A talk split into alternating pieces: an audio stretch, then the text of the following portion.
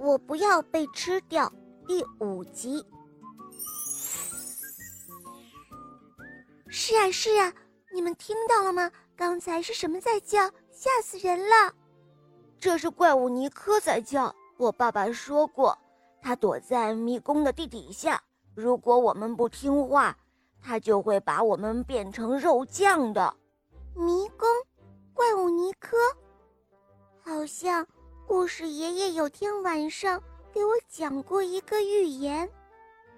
卡门似乎想起了什么，就在这个时候，突然左拉一脚踩空，掉到了洞里。他想：完了完了，这下没命了。他刚刚开始的小生命仅系于一根绳子上，在充满绝望的时候，他看到心爱的木马卡罗掉了下去，消失在黑暗中。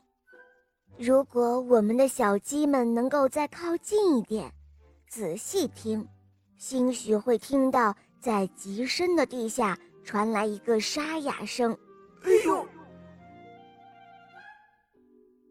左拉。拉紧绳子！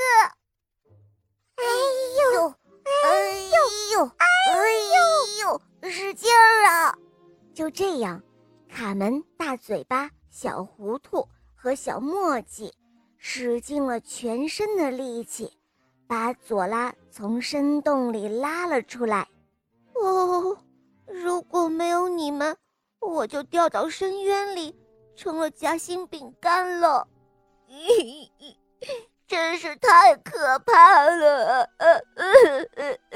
小狐狸佐拉吓得大哭。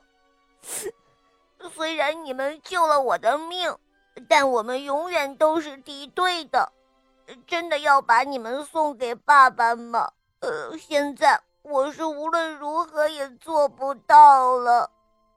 嗯，那就好，佐拉，因为我们也不是什么公鸡，而是母鸡。哈哈哈哈哈！卡门卡门放声大笑起来。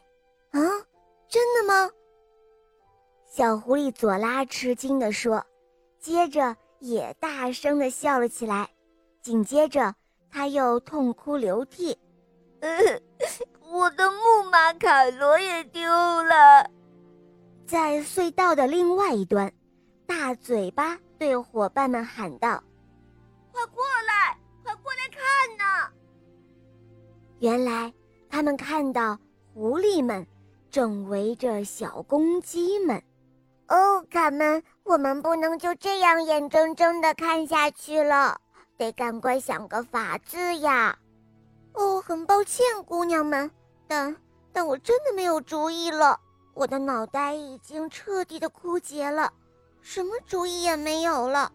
唉。我现在就像是一颗蔬菜，哦，对，蔬菜。哦，我想出办法来了。现在我们要赶快收集尽可能多的蔬菜，要好多好多，要一个庞大的蔬菜堆。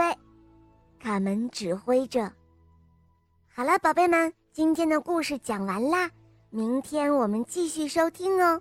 赶快关注“肉包来了”，打开我的主页。收听更多好听的童话吧，拜拜。